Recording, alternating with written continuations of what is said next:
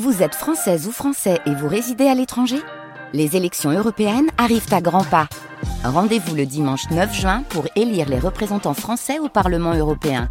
Ou le samedi 8 juin si vous résidez sur le continent américain ou dans les Caraïbes. Bon vote Le club des correspondants, on évoquait il y a un instant cette volonté de l'Ukraine de rejoindre l'Union européenne, question discutée aujourd'hui à Bruxelles. Il y a un pays qui attend de pied ferme un nouvel élargissement de l'UE, c'est l'Albanie, où vous vous trouvez, Louis Seyé. L'Albanie, qui a longtemps été l'un des mauvais élèves du processus d'élargissement, mais les choses, Louis, ont récemment changé pour ce pays très europhile. Et oui, alors pendant longtemps, l'Albanie était un peu à la traîne du processus, puisque ce pays de moins de 3 millions d'habitants connaissait régulièrement de graves troubles politiques et son économie était l'une des plus faibles du continent.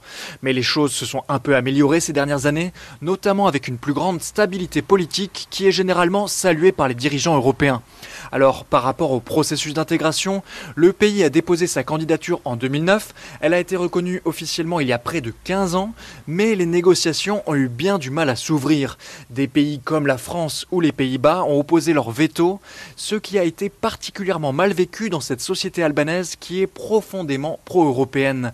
L'Albanie a dû ensuite attendre que la Bulgarie lève son propre veto quant à la Macédoine du Nord, puisque les candidatures des deux pays étaient liées, et les négociations d'adhésion se sont finalement ouvertes l'an dernier, en juillet 2022. Alors, les négociations sont officiellement lancées. Pourtant, Louis, aucun chapitre n'a encore été ouvert. Et non, car depuis plusieurs semaines, c'est au tour de la Grèce de bloquer la candidature albanaise. Athènes reproche à Tirana de maintenir en prison un maire issu de la minorité grecque présente dans le sud de l'Albanie. Cet élu de l'opposition est accusé par la justice albanaise d'achat de vote, une pratique qui n'est pas vraiment rare dans le pays, mais l'affaire est devenue l'objet d'un véritable bras de fer entre les deux capitales sur fond de tensions politiques et de spéculations financières autour d'un littoral en plein boom touristique. Alors de toute façon, pour l'Albanie, la route vers l'Union européenne est encore longue, la culture démocratique y est toujours assez faible et d'importantes réformes sont encore attendues pour lutter contre la criminalité organisée et la grande corruption, mais aussi pour garantir la liberté d'expression et les droits de propriété. En tout cas, dans le contexte actuel de guerre et de tensions internationales, la position pro-occidentale de l'Albanie en fait l'un des bons élèves de l'Union européenne. Car contrairement à la Serbie, l'Albanie, qui est aussi membre de l'OTAN, soutient fermement l'Ukraine et les sanctions occidentales contre la Russie. Elles ont été récemment récompensées, puisque plusieurs sommets européens ont eu lieu ces derniers mois à Tirana. Quittons l'Albanie. Merci Louis Seyé pour rejoindre Laurent Rouy. En Serbie, là aussi, euh, Laurent, c'est compliqué. La Serbie est parcourue de contradictions profondes quant à son adhésion à l'UE. Cette adhésion est un objectif affiché de la Serbie, mais dans les faits, le gouvernement ne met en place aucune réforme. On le voit d'un point de vue purement technique. La Serbie a ouvert depuis 2012 22 des 35 chapitres du processus d'adhésion, mais fait du sur place. Surtout, l'adhésion au projet européen n'est pas du tout mise en avant.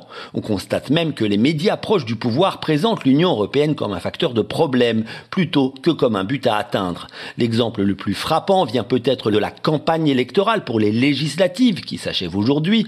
La question européenne n'a été abordée ni par le gouvernement en place, ni même par l'opposition pro-européenne. Cela montre à quel point le sujet de l'intégration n'est pas mobilisateur. Au contraire, les thèmes de campagne ont tourné autour de la position envers la Russie et aussi sur l'inefficacité des institutions et la corruption. Il s'agit là euh, des problèmes soulevés par le Conseil des ministres européens et par la Commission européenne. Exactement. L'Union européenne reproche à la Serbie de faire du surplace en matière d'état de droit, de liberté d'expression, d'indépendance des médias, de fonctionnement des institutions démocratiques et de lutte contre la corruption.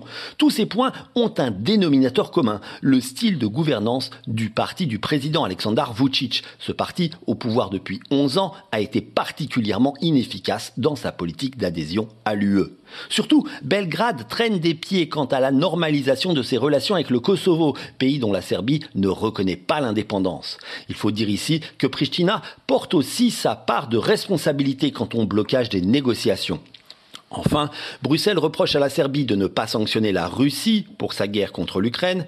La façon qu'a la Serbie de gérer ces deux points de politique étrangère est perçue comme un risque de déstabilisation par les Européens. Laurent Rouy, en Serbie, c'était le club des correspondants. Merci à vous deux.